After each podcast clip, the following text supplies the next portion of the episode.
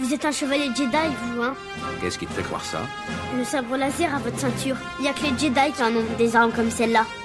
L'arme noble d'une époque civilisée. Tu penses à la prophétie de celui qui apportera l'équilibre à la force? Tu penses qu'il peut s'agir de ce garçon? La force? Oui, la force qui donne au chevalier Jedi son pouvoir. C'est une sorte de fluide créé par tout être vivant, une énergie qui nous entoure et nous pénètre et qui maintient la galaxie en un tout unique. La peur est le chemin du côté obscur. La peur mène à la colère, la colère mène à la haine, la haine mène à la souffrance. Pendant des centaines de générations, l'ordre Jedi a su défendre et garder la paix et la justice dans l'ancienne République. Bien avant les jours sombres et l'avènement de l'Empire. Enfin, nous nous ferons connaître des Jedi. Enfin, nous aurons notre revanche. Je sens monter ta colère. Je suis sans défense. Prends ton arme.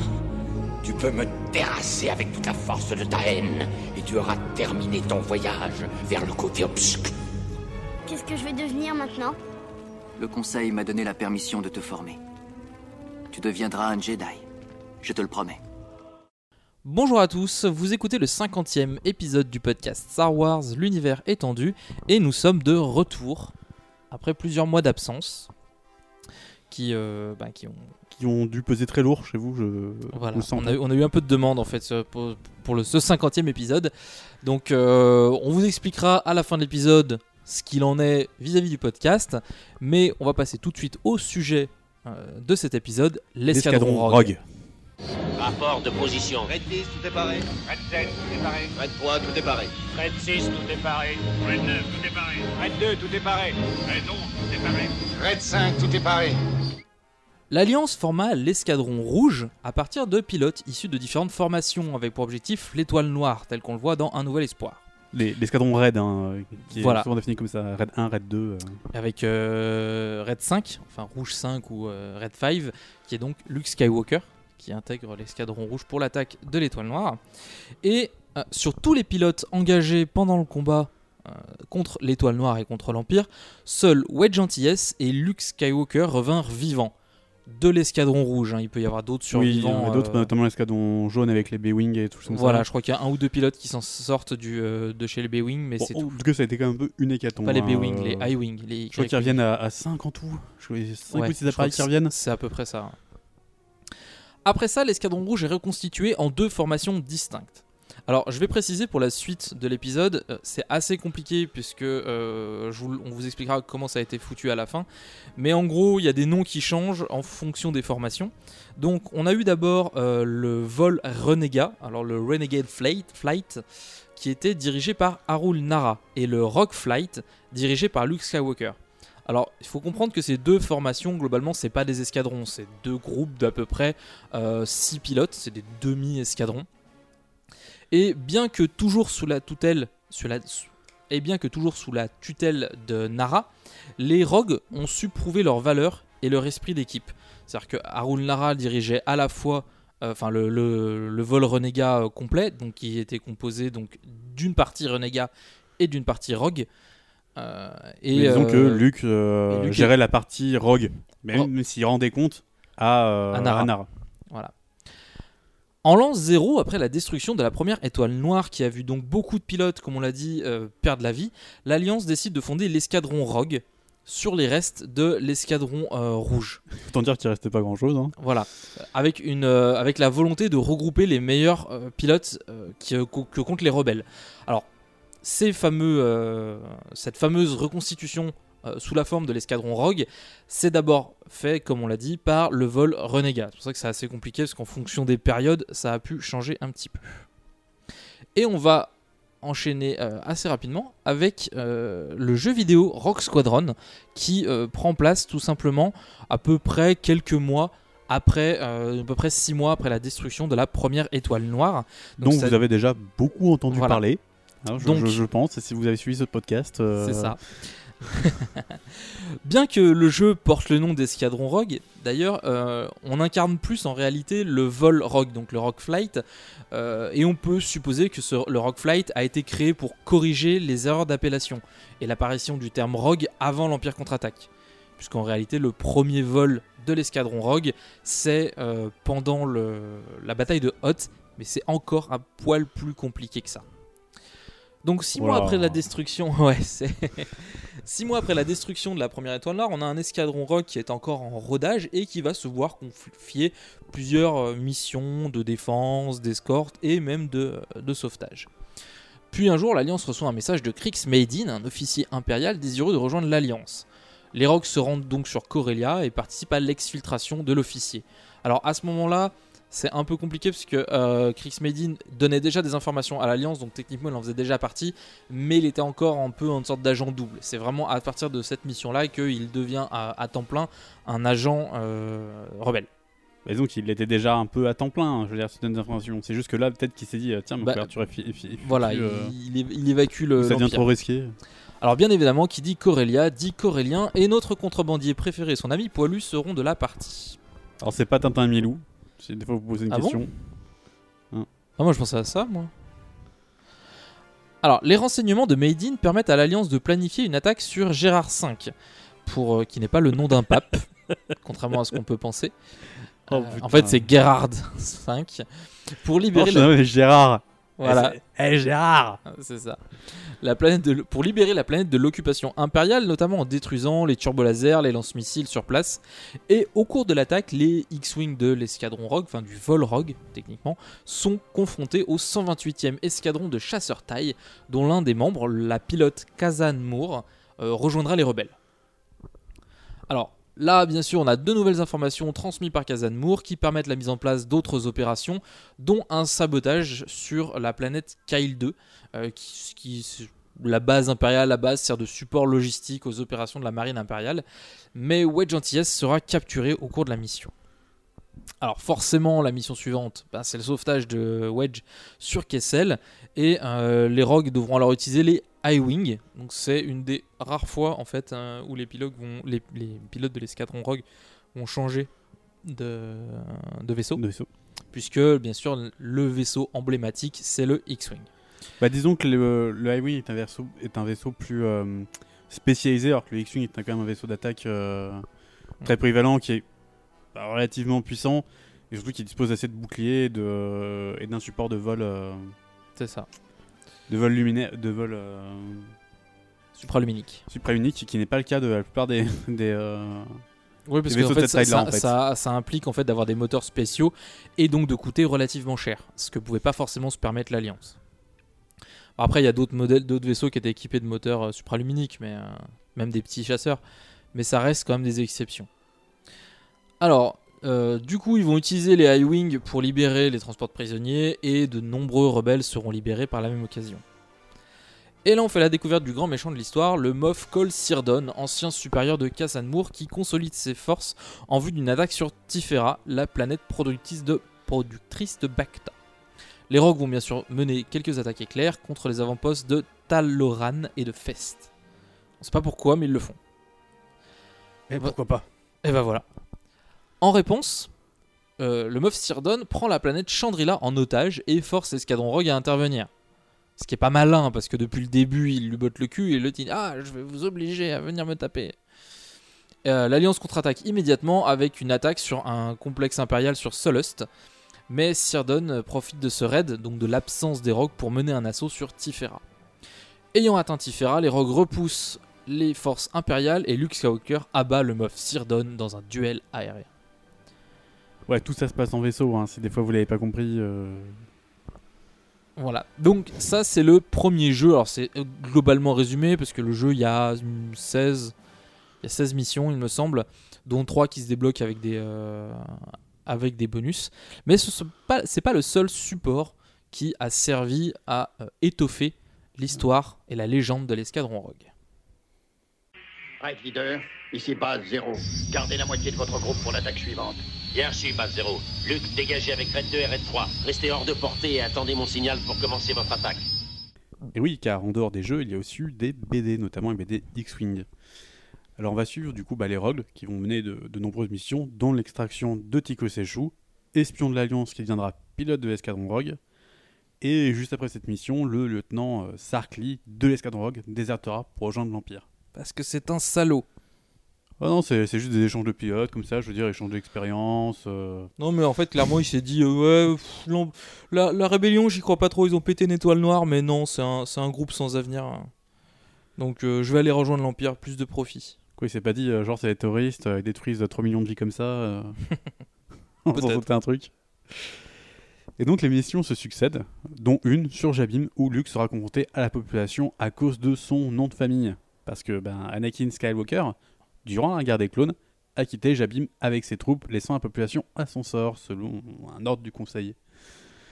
Donc euh, ça lui pose problème. Oui, il se fera un peu, euh, il se fera un peu emprisonner. En plus, je crois que c'est une période où euh, il avait été blessé. Et du coup, je crois qu'il est aveugle pendant cette période-là. Du coup, c'est un, peu compliqué. Et, d'ailleurs, je vous conseille la bande dessinée. c'est dans les Clone Wars, dans les BD Clone Wars où ils abandonnent euh, Jabim, qui est, qui est très forte puisqu'elle montre bien en fait la position de la- dans la guerre des clones. le- que C'était très compliqué de, de De tout protéger à la fois. de tout protéger voilà et que des fois bah, il y avait des positions qui étaient malheureusement pas stratégiques et qui ont dû être euh, bah, laissées un peu abandonnées et du coup la, la population bah, a un peu un, comment dire, un sentiment d'abandon Euh, on retrouve aussi peu de temps avant l'évacuation de la base Hoth, euh, les renégats qui participent à une mission d'escorte euh, à destination d'Eras 4. Le, conseil est attaqué, le convoi est attaqué et détruit intégralement. Euh, le général euh, Rikan nomme alors Luke Skywalker commandant et remplaçant de Nara qui donc est mort pendant le pendant le convoi pendant Enfin, le convoi. Enfin, en essayant de protéger le convoi, du moins. il y a- ah oui clairement il y a aucun pilote qui va s'en sortir quoi c'est que ce soit le, convoi en lui-même ou même le, les, chasseurs d'escorte il y a plus a aucun survivant. Et en fait c'est l'intégralité du vol renégat qui est anéanti. Et donc, euh, Luke et Wedge décident alors de fusionner les Rogues et le reste des renégats dans un escadron commun. Arrive maintenant l'épisode 5, où euh, Luke se fait attaquer par un Wampa sur Hoth et sauvé par Yann Solo, où ils seront retrouvés de- le lendemain par ben, Rogue 2, euh, Zev euh, Senesca.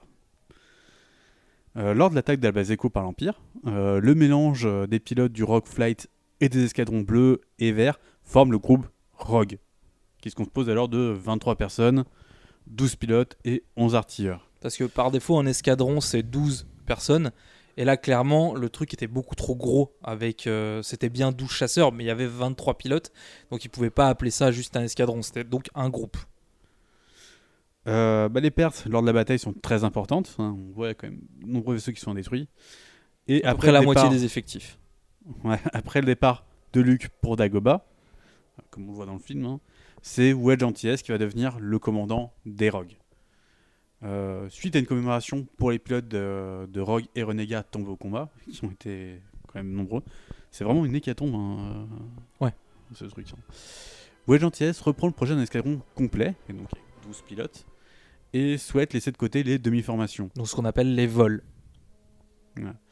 Bien que sa mission principale soit l'escorte de la flotte rebelle, comme on le voit bah, dans les films ou des choses comme ça, hein, euh, l'escadron Rogue est alors conçu pour tout type de mission avec des pilotes capables de voler sur euh, n'importe quel appareil, bah, les Snow Speeder, les, euh, les A-Wing et bien sûr bah, les X-Wing.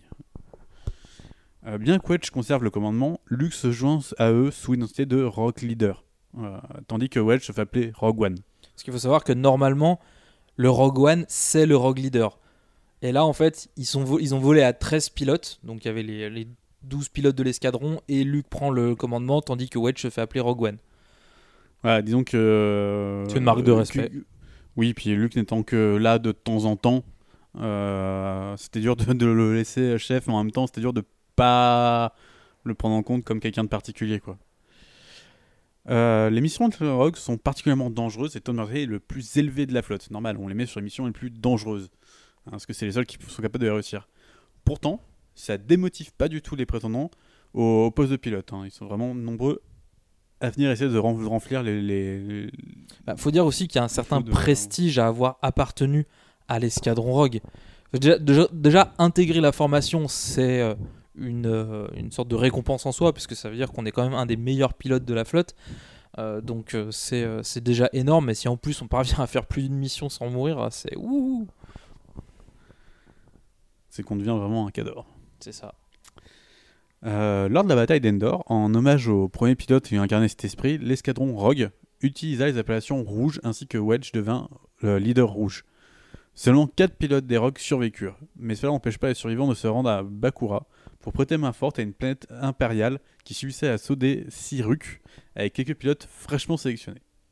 Ouais, c'est-à-dire qu'en gros, ils ont fini, euh, ils, ils ont fini le truc, ils ont dit bon, allez, on a encore 8 places, on prend des petits jeunes et on va tout de suite en mission. Peur de rien. Ils ont dû rafler vite dans, les, euh, dans ce qui restait aussi des autres. euh, Ça doit être ça aussi. Euh, quelques jours après une mission sur Corellia, Luke Skywalker cède définitivement le commandement à Wedge Antilles et part pour construire l'ordre Jedi. Donc il n'y aura plus de Rogue Leader. Ah L'Alliance. si, mais c'est Wedge Antilles du coup. Oui, mais. Et là, du coup, on sort des films et on retombe sur l'Alliance Rebelle qui devient alors la Nouvelle République. Euh, les missions qui, est- qui suivirent vers la formation de, des rogues évolués, intégrant dans leur rang des pilotes de renom comme le, le baron euh, ex-impérial, ex-instructeur de Tico Selchou et beau-frère de Wedge Antilles. Il a un sacré palmarès, hein, le bonhomme. Quand même. Mais au final, les effectifs de Rogue seront amoindris. Euh, quelques pilotes sont partis pour former de nouveaux pilotes destinés à bah, des autres escadrons. Et Tico Selchou est, euh, est envoyé en mission d'infiltration sur Coruscant, où il est capturé par l'Empire. Les pilotes restants, servant de vitrine pour la République et de publicité pour inciter le monde indépendant à rejoindre le gouvernement kazakh euh, nouvellement formé. C'était un peu des Captain America de... Voilà.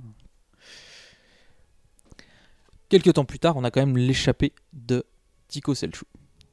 Oui, qui fut. euh, qui parvint à s'échapper, tout simplement. Commandant Skywalker, vous me recevez? Ici Rogue 2. Bonjour, c'est gentil de passer nous voir. Allô, bas écho Ici Rogue 2. Je viens de les trouver, je répète, je viens de les trouver. Et on en arrive au roman X-Wing. Donc on est à peu près 6 ans à- après la bataille de Yavin et Wedge a donc pour mission de reformer l'escadron Rogue en vue de la prochaine capture de Coruscant, ou plutôt la reprise de Coruscant. Parce qu'on l'a vu, hein, ils n'arrêtent pas de crever. hein. Au moment du recrutement, plus de 1200 pilotes se manifestent pour intégrer l'escadron légendaire. Alors, au départ, Wedge avait choisi Haril Num à la place d'officier pour remplacer euh, Tico Selchou, mais aussi bonne soit-elle, elle n'avait pas la capacité de commander un escadron. Et du coup, Wedge reprend Tico à ce poste malgré la controverse, parce qu'en effet, son évasion un peu miracle du Lusanka, qui est reconnu comme étant une des prisons les plus sécurisées de l'Empire, fait peser sur lui beaucoup de soupçons, à tel point que s'il euh, qu'il ne pouvait accompagner les Rogues en mission que euh, avec un chasseur de tête Z85, ce qui est un ancêtre du X-Wing, euh, mais le truc était même désarmé, donc c'était vraiment une catastrophe. Il n'avait même pas le droit de se défendre s'il était attaqué par l'Empire. Et quand il n'était pas en service pour l'escadron ou en présence du service de sécurité, il était mis aux arrêts et confiné dans ses quartiers. Toutefois, euh, quand euh, il avait dû reprendre ce poste-là, on lui avait euh, exposé les fameuses conditions, hein, il n'était pas obligé de les accepter. Dit que si vous bossez pour l'escadron Rogue, vous aurez ces conditions-là, et il les a acceptées. Alors, la première mission du nouvel escadron Rogue fut de prendre Borleias, le tremplin de la Nouvelle République pour prendre Coruscant. La mission échoua une première fois afin de réussir euh, lors d'une seconde tentative, puis vint la prise de Coruscant, menée de main de maître par un escadron Rogue au top niveau qui infiltra la capitale impériale très progressivement. Mais sur place, la pilote Hérésie Dlaritz révèle qu'elle est en réalité une espionne de l'Empire au service de la très cruelle Izan Izard. Elle avait d'ailleurs communiqué à Izard les codes de commande euh, à distance de leur chasseur, ce qui permit la capture de Koran Horn et la sauvegarde de la couverture d'Hérésie, puisque du coup, euh, Hérésie avait euh, trahi euh, Koran. Voilà. Alors, la mort en martyr de Koran Horde fut utilisée de La mort en martyr de Koran Horn fut utilisée comme une propagande par la Nouvelle République qui venait de prendre possession de la capitale galactique, tandis qu'elle fut indirectement reprochée à Tycho Selchuk, dont la culpabilité ne faisait aucun doute. On se dit que le seul qui pouvait trahir finalement c'était lui. Et surtout que beaucoup de hauts gradés de l'armée euh, en étaient persuadés. Oui, bah c'est ça, hein, d'être euh, d'être considéré comme un traître. En même temps, le gars avant c'était un impérial, donc. euh, Oui, mais bon. Mais Koran n'est pas mort et il parvient à s'échapper du Lusanka où il était retenu. C'est alors qu'Izanizard vache, ils sont nombreux hein, dans cette garde Morgue. hein. Ouais. Ça, ça te- tu rentres dans Electron t'as les clés du Lusanka qui vont avec. C'est ça. Et Izanizard, qui en avait sans doute marre de filer les clés à tout le monde, décide de sortir le Lusanka de l'ombre. Ce que tout le monde prenait pour une prison ultra sécurisée était en réalité un super destroyer construit sous la surface de Coruscant. Le décollage du vaisseau détruit des centaines, voire des milliers d'immeubles et fait des millions de victimes. Bah, c'est ça d'avoir une méga aussi importante. euh. Tout de suite, hein, un nombre de bâtiments qui tombent. euh, Bah, c'est énorme quoi. Mm. Afin d'échapper à la justice des rogues, se sentant menacé, Hérésie fait croire que son vaisseau est capturé par un rayon tracteur qui provient du Lusanka et se barre avec euh, le Super Destroyer. La fuite d'Izard laisse une autre surprise à la République, le virus Krytos, dont on a parlé dans un des précédents épisodes, une arme bactériologique mise au point par l'Empire et qui touchait exclusivement les non-humains, créant ainsi une sorte de... euh, Enfin, il y a un- une sorte d'insécurité, c'est-à-dire que les non-humains, on voulait beaucoup aux humains de, de résister, ils disaient ouais, vous, vous faites rien pour nous, vous essayez pas de nous sauver parce que ça vous touche pas vous, et euh, c'était vraiment pas, c'est vraiment un, cadeau empoisonné, hein, littéralement, pour la, pour la République. Le seul remède, c'est le Bacta, mais avec l'aide d'Hérésie qui euh, provient de Tifera, euh, Izard s'était érigé en tant que gouverneur légitime de Tifera et devenait intouchable pour la République tout en contrôlant la production des euh, précieux remèdes. Car étant en fait un gouverneur légitime de Tifera, ben ça devient un dirigeant élu. Et donc du coup le problème c'est que c'est très difficile de, de, De la capturer, de se débarrasser d'elle sans faire de l'ingérence. Les Rocs sont alors affectés à la guerre contre les seigneurs de guerre Zinj, mais ils choisissent de démissionner pour mener des opérations de guérilla contre Izard pendant qu'un nouvel escadron Rogue officiel prenait leur place sous la direction de Obi Clivian. Finalement, Il a fait quoi dé- déjà, euh, Clivian euh bah, il a fait partie plusieurs fois de l'escadron Rogue, mais avant la reformation par Wedge Antilles. D'accord. C'est-à-dire ouais, que c'est un, des- c'est un des gars qui s'était barré euh, comme instructeur dans d'autres escadrons. Et il est revenu là, enfin la, la République lui a dit Bon écoute, on n'a plus d'escadron rock parce qu'ils sont tous barrés, est-ce que tu voudrais pas reprendre le flambeau? Finalement, Izard est tué et les rogues reprirent leur poste car, comme par hasard, leur démission n'avait pas été enregistrée. c'est tellement facile. D'ailleurs, ce qui est très sympa, c'est que quand, euh, quand il y a- Écoutez, vous en faites tous partie, mais on, ra- on, on rappelle quand même 12 autres personnes pour venir euh, gérer quand il y a cette passation de pouvoir, en fait, euh, ça se fait à l'occasion d'une sorte d'énorme cérémonie sur Coruscant. Donc on a deux escadrons rogue en simultané qui volent en formation euh, sur Coruscant et du coup euh, à la fin quand ils atterrissent tous, bah, ils échangent du coup leurs insignes. les deux escadrons échangent. Et euh, c'est très sympa parce qu'en plus les, euh, les X-Wing utilisés par les- le véritable, enfin le- l'escadron rogue euh, de Wedge Antilles, euh, vu qu'ils étaient passés pour des, des pirates, ils étaient bariolés, ils étaient plein de couleurs différentes. C'était plus le, le même gris avec les, les bandes Mmh. rouges. Donc c'était assez marrant. Il y a une image qui existe sur internet qui me fait beaucoup rire à chaque fois que je la vois. Et donc c'est alors que Wedge Antilles, après avoir analysé les différentes missions des Rogues, décide de quitter l'escadron, carrément, pour former une nouvelle unité, l'escadron Spectre. Alors en anglais, il s'appelle euh, The Race Squadron. Plutôt l'escadron colère. Non, c'est pas Wrath. The Race, c'est quoi alors? Je sais pas, c'est méchant dans Stargate. euh, Ouais, je sais. Mais euh, non, mais du coup, je me suis planté. Enfin bref. Bon, c'est l'escadron Spectre. Ouais, c'est ça, c'est une sorte de spectre. Quoi. en, en, V, en, en français. Euh, et il sera principalement composé de pilotes doués, mais indisciplinés ou traumatisés. En gros, des pilotes qui, sans leur dossier euh, militaire, mériteraient de faire partie des rogues. Sauf que, euh, ben, en, en gros, c'est euh, des gars qui ont beaucoup de talent, mais qui ont de grosses casseroles. C'est exactement ça. L'idée étant de former un groupe très polyvalent, capable aussi bien d'agir dans les airs que sur Terre, afin d'accomplir des missions de sabotage, d'infiltration, et bien évidemment, le commandement des rogues, en attendant, est transmis à Tico Selchou. Qui, j'espère, ne, pre- on ne prenait plus pour un. Non, non, là, là, il était définitivement innocenté. Il y avait plus. Non, parce que notamment avec le, le retour de Koran Horn, ils ont complètement innocenté euh, Tico Selchou et avec la révélation de la trahison d'Hérésie de Larite euh, également. Alors, lors du conflit contre Zinj, euh, Wedge reprend le contrôle des deux escadrons en parallèle et les mena à la victoire. Puis après, il se dit, bah, c'est pas suffisant et il va faire sa fête à Trône. Ouais, parce que tant qu'à faire, je veux dire, quitte à se taper euh, un seigneur de guerre comme Zinj, Trône derrière. Oui, parce qu'après tout, hein, Hmm. on n'est pas un grand meuf près. Hein. C'est ça. Bah, il était grand amiral, euh, Trône, quand même. C'est pas pareil. Mais euh, Zinj, il se faisait croire qu'il était amiral aussi. Mais bon. Alors, la petite particularité vite fait de, de l'escadron Spike, c'est que par exemple, il y avait l'un- de ses membres, alors j'ai, donc j'ai complètement zappé le nom, euh, il était tireur d'élite. Donc euh, voilà, il y avait ça, il y en avait un qui était euh, spécialiste en droit, enfin il y avait des... euh, ils avaient pas mal de talents. C'est jamais fait. quand on aura besoin d'un avocat, tu vois. Ben, en fait, c'est souvent c'est des gens qui avaient un boulot avant la guerre, avant de s'engager dans la rébellion, et du coup, ils ont mis leurs compétences au, au service de l'escadron, et c'est aussi pour ça qu'ils ont été qu'ils ont été choisis. Alors, au niveau de la suite de l'histoire de l'escadron Rogue, puisque euh, bon, il se passe plusieurs choses, mais globalement, on- ça, ça- ça va se calmer à partir de là. Euh, Wedge est nommé général juste avant la campagne de l'empereur ressuscité et euh, c'est pendant cette, euh, cette fameuse campagne de l'empereur ressuscité où il reprend brièvement un rôle de pilote mais après ça en fait il ne sera plus que général et il ne montera plus, jamais dans un, dans un chasseur. Enfin pas en tant que commandant d'escadron. On verra plus tard que Sire montera dans les chasseurs mais différemment.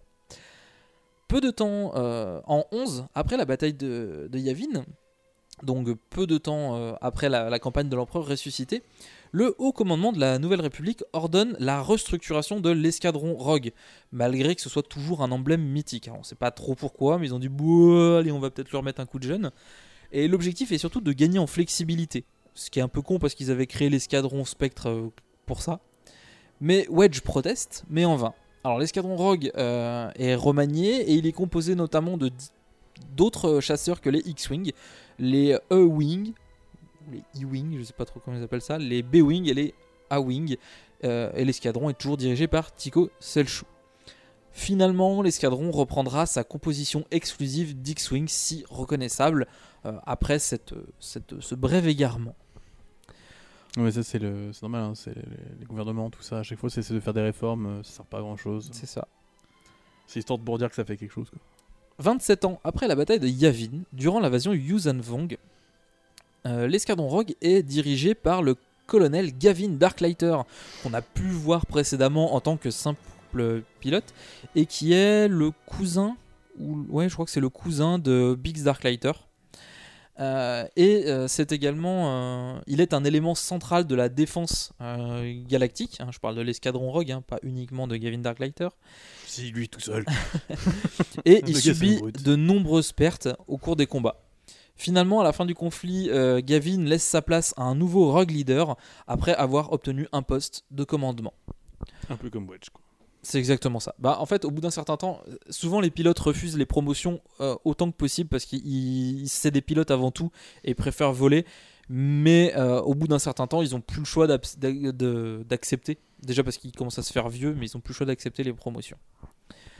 En 36 après la bataille de Yavin, l'escadron Rogue et les Spectres euh, interviendront dans le conflit avec les Kilix. Dont on a déjà parlé dans l'ancien épisode. Dans la- les épisodes sur la guerre de l'essaim. J'ai presque envie de dire. On, va, on a à peu près parlé de tout ce qui se passe là pour Escadron Rogue. C'est juste que là, on les remet un peu plus en lumière. Voilà. Parce que je les aime bien. Un peu trop même. Non, ils sont bien. 40 ans, enfin après la bataille d'Ayavin, durant la crise corélienne. Alors ce que j'appelle la crise corélienne, c'est euh, le moment où les Coréliens ont voulu reprendre leur indépendance vis-à-vis de, enfin, où il y avait pas mal une sorte de guerre civile. Euh, l'escadron Rogue est alors dirigé par Jaina Solo, parce qu'elle avait déjà fait partie euh, euh, de l'escadron Rogue pendant la guerre contre les Yuuzhan Vong, mais cette fois c'est elle qui le dirige et il comporte plusieurs Jedi, hein, l'escadron, dont Jacen Solo et Zek. Ce qui est assez inédit, hein, parce que clairement là on a, on a des Jedi qui sont beaucoup plus indépendants vis-à-vis de l'ordre Jedi, et qui peuvent très bien occuper des postes militaires. Pourquoi pas hein. Voilà. Alors c'est d'ailleurs après ça que Jason Solo ben, euh, va devenir euh, le, Dark euh, Kaedus et euh, se fera tuer par, par Jaina. Et on va terminer 137 ans après la bataille de Yavin. Et malgré les années, l'escadron Rogue est toujours opérationnel et prendra part à la guerre contre le nouvel ordre Sith de Dark Crate et l'Empire. Alors ils ont délaissé les X-Wing pour des CF-9 Crossfire et l'un des pilotes est même un Mandalorien. Ce qui est, euh, ce qui est pas peu dire. Parce qu'après tout, après 130 ans, hein, il est peut-être temps de changer le. C'est ça. Mais c'est surtout qu'en fait, les, les Mandaloriens sont une culture à part entière, donc c'est pas déconnant que, que- étant donné qu'ils sont plus aussi guerriers qu'avant et qu'ils sont relativement autonomes les uns par rapport aux autres, c'est juste qu'ils partagent une culture en commun, c'est pas déconnant qu'il y en ait un qui devienne pilote. Quoi. Oui, pourquoi pas. À cette époque, il faut considérer que l'escadron Rogue va croiser la route de Kate Skywalker, descendant du fondateur de leur formation, qui a fondé la formation à peu près 130 ans avant, et l'empereur Fell, descendant d'un de leurs anciens leaders, Jaina Solo.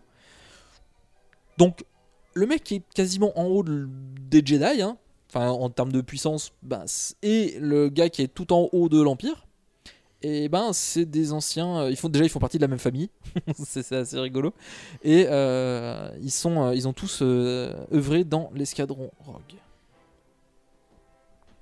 Ah là là, c'est Skywalker. Rapport de tous les appareils. Leader rouge au rapport. Leader gris au rapport. Leader vert au rapport. Volet de fermeture en position d'attaque.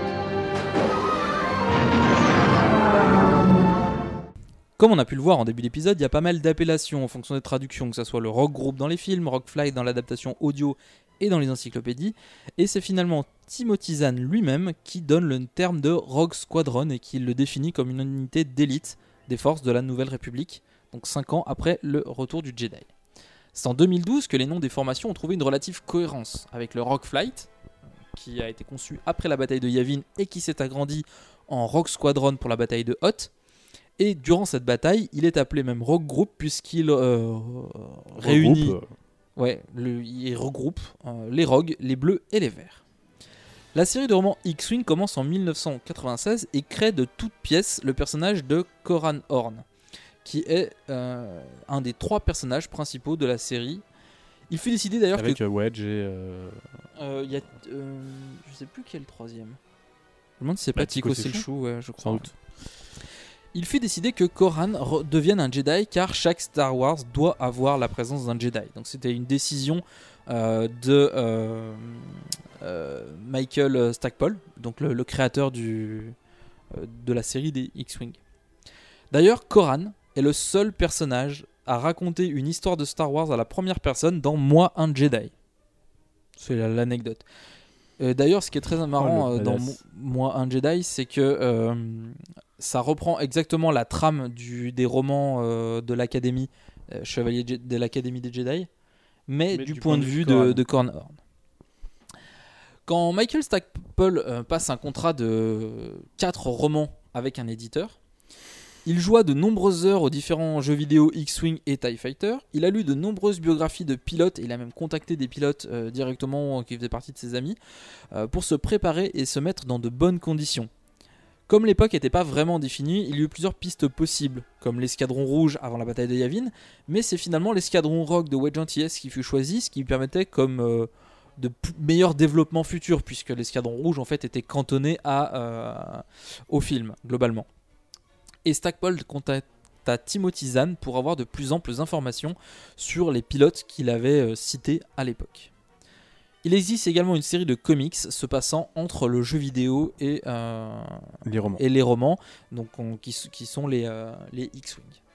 Qui est une pas très très grande euh, série de comics, mais, euh, mais qui est sympathique. En gros, ils ont fait quand même des jeux vidéo, des films, des BD, des Ouais. comics. Mais il y a eu plusieurs jeux vidéo. Il y a eu ben, le, très connu Rock Squadron, le premier, l'excellent Rock Leader qui a suivi sur GameCube. Euh, mais euh, le troisième, dont j'ai complètement oublié le nom, est beaucoup plus. euh, est, est vraiment moyen parce qu'en fait il mélange des phases de vaisseau et des phases au sol et les phases au sol sont vraiment très mauvaises. En fait, ils ont tout- pas du tout le moteur adapté pour ça, et vu qu'ils pouvaient pas avoir deux moteurs différents à l'époque, Voilà. Donc du coup, c'est très, euh, c'est très compliqué. Globalement, je vous conseille tout ce qui fait partie de l'escadron euh, Rogue parce que le premier jeu vidéo, les deux premiers jeux vidéo sont très bons. Euh, je connais un petit peu les, bandes dessinées, mais pas plus que ça. hein, J'en ai une ou deux. C'est en cours d'acquisition, on va dire. Alors que la série des X-Wing, d'ailleurs, qui a été commencée par Michael Stackpole, puis après Aaron Alston avec l'escadron Spectre, puis un dernier tome qui s'appelle Les Chasseurs d'Adumar, euh, je crois que c'est Stackpole qui reprend le, reprend, reprend le flambeau, euh, sont vraiment très très bons. Euh, on ressent vraiment en fait le côté, on, voit vraiment qu'il s'est intéressé aux pilotes, vraiment éventuellement au, au combat, au- ce qu'on appelle les dogfights, en fait les, les- les duels aériens, parce que il y a une, il y a une réelle mise en place en fait des personnages, des actions. On arrive vraiment à, à lire les actions, ce qui n'est pas forcément évident euh, quand on décrit une- un combat spatial, euh, de, de vraiment savoir où sont situés les gens. Et là, franchement, il y a eu un boulot de malade qui a été fait et les bouquins sont vraiment excellents, donc je vous les conseille.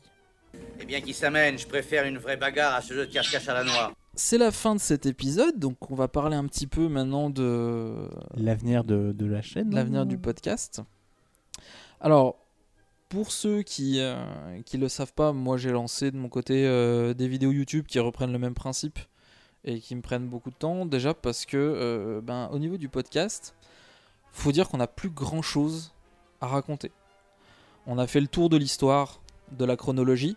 Alors, on pourrait revenir indéfiniment sur des secteurs qu'on n'a pas forcément explorés comme on aurait dû. Il y aura toujours à dire, mais en même temps, on n'a pas forcément besoin de le dire tout pour que vous saisissiez l'histoire en général. C'est ça. Donc, au, en termes, au niveau de l'histoire, on a, fait le tour. Et j'ai pas envie euh, que euh, ça devienne très anecdotique. On avait déjà fait des épisodes, genre euh, des catalogues de races ou des trucs comme ça, en disant bah tiens, on va parler telle race, telle race, telle race. C'est pas forcément intéressant parce que on n'a pas vraiment un, travail à faire. Genre, si on doit faire un, un épisode en disant bah tiens, on va présenter dans un même épisode les Togruta, les Trandoshan. Ouais, enfin, si c'est juste pour vous lire la, une page Wikipédia, il n'y a pas vraiment d'intérêt. Donc, euh, généralement. Oui, n'hésitez pas à aller voir les Wikipédia d'ailleurs. hein, Ouais, et autres le- euh, sites y comme ça. euh, Il y en a plusieurs, je vous conseille très. Bon, alors bien évidemment, si vous parlez anglais, euh, Wikipédia reste une, euh, un incontournable et sans doute l'un des plus complets à l'heure actuelle. En français, il y en a qui sont très bons. Il y a Star Wars Holonet et Anakin World qui sont très bons. Alors, je suis assez partagé parce que euh, autant des fois les, les articles sont très complets, autant il y a des fois il y a des trucs qui laissent un petit peu à désirer parce que ben, ils n'ont pas forcément un staff euh, suffisant pour repasser derrière les fiches et remettre à jour en continu les fiches sous prétexte qu'elles sont, euh, elles sont datées. Parce que par exemple, je prends la fiche de Revan sur Star Wars Holonet, elle est un petit peu datée, c'est-à-dire qu'il y a des éléments qui sont pas pris en compte suite au dernier roman qui est sorti. bah, L'avantage avec ça, c'est que maintenant, ça risque plus de bouger. hein. C'est ça, mais ça veut dire que quand même, on a des trucs qui sont incomplets sur certains sites. Alors, je vous rassure, la majeure partie du, du- des textes en, en français que j'ai trouvé vachement bien renseignés, hein. sont, sont très bien renseignés. Vous pouvez, même si je sais qu'il y a des gens qui sont un peu réticents, le wiki français est pas si mauvais que ça. Euh, faut toujours recroiser ces informations parce que, euh, pareil, ils sont 2-3 à s'en- à s'en occuper, donc c'est pas énorme.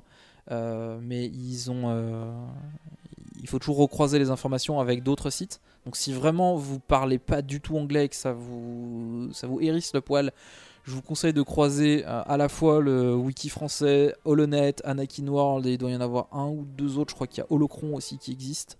Ouais, il y en a beaucoup en fait. Qui, euh, n'hésitez pas à, les, euh, à croiser les données. euh, Il y a un site officiel, mais qui donne très peu d'informations. Mais il y a quand même un site officiel qui parle de pas mal de trucs. Ouais. Il y a- il y a quelques trucs. Je sais pas si c'est pas un, wi- un wiki. Non, c'est autre chose. C'est. Ouais. Après, comme tout, prenez pas tout ce que vous lisez pour argent comptant, parce que des fois il y a des erreurs, sans forcément que ça soit euh, Voulu, mais. voulu. Mais par exemple, Il y a tellement de sources des fois pour certains trucs que. Je, je- je prends un exemple tout con parce que là c'est vrai que je suis pour, pour le- la page YouTube je suis en train de bosser sur, euh, sur Revan mais euh, quelque chose pour ceux qui connaissent les jeux Kotor euh, sur le personnage de Aren Kae qui est souvent confondu avec Kreia. À aucun moment, il y a beaucoup, j'ai vu plusieurs sites qui disent ouais Kreia c'est Arenkae. Or, il n'y a aucune preuve qu'il. euh, Il y a beaucoup de choses qui peuvent nous le laisser penser. Il y a beaucoup d'indices qui tendent dans cette direction-là. Mais c'est qu'un faisceau de présomption. À aucun moment, quelqu'un a dit quoi que ce soit. Et même les concepteurs du jeu, les scénaristes, on se dit Ah, c'est marrant, il y a beaucoup de coïncidences. Mais ils n'ont pas dit ouais, Ok, c'est bon, vous avez trouvé. Donc, euh, il y, a, des doutes là-dessus. Donc, faites attention quand même à ce que vous lisez. Pour en revenir au podcast, nous, on a déjà tout dit tout ce qu'on avait à dire. Euh, c'est pour ça aussi que je voulais terminer avec Rock Squadron parce que on a. euh, On en a tellement parlé depuis le début que. euh, Enfin, on en a tellement. J'en ai beaucoup parlé. Tu on a beaucoup tellement repris. parlé, c'est ça. Moi j'ai subi, moi j'ai subi. Parce que ça serait pas très intéressant de continuer sur notre lancée en, faisant juste des trucs euh, très anecdotiques. Il y en a beaucoup qui le font, que ce soit sur internet, notamment sur YouTube. Il y a énormément de chaînes YouTube qui font de ce que j'appelle de l'anecdotique, ce qui est pas forcément quelque chose de mal en soi. Mais c'est quelque chose d'assez simple de dire bah tiens je vais vous présenter une planète. Bah ouais mais si c'est que pour lire la page Wikipédia de la planète, il n'y a pas d'intérêt à faire une vidéo YouTube. Euh, si vous pour coller des images dessus, je veux dire le minimum c'est de faire un peu de recherche, de croiser des données. Euh, des fois ça peut être un peu compliqué. Et euh, aujourd'hui on n'a pas la matière pour continuer le podcast à cette fréquence là. Surtout comme on le faisait avant quoi. C'est ça. Euh, donc, on peut pas promettre qu'on aura un épisode par mois. Ça, c'est clair et net. On peut dire que non, il y aura plus d'un épisode par mois. Mais on s'interdit pas de revenir de temps en temps. Déjà, je pense à- de Pour manière des occasions spéciales comme les sorties des films. bah, voilà, je pense que de toute façon, on reviendra de manière un petit peu systématique euh, dans les films. Euh, Enfin, sur les, sur les sorties des films. Euh, et on fera pas de news à proprement parler, mais on, on parlera pour des films en soi. Si on a un sujet, et j'ai un autre sujet dans les tuyaux possible pour, pour un épisode 51 potentiellement, mais je peux pas vous dire quand il sortira. Donc aujourd'hui, officiellement, on annonce une sorte de fort ralentissement, parce qu'on va pas complètement arrêter non plus, euh, mais c'est un très fort ralentissement dans les sorties des épisodes euh, qu'on pourrait considérer comme une fin en soi.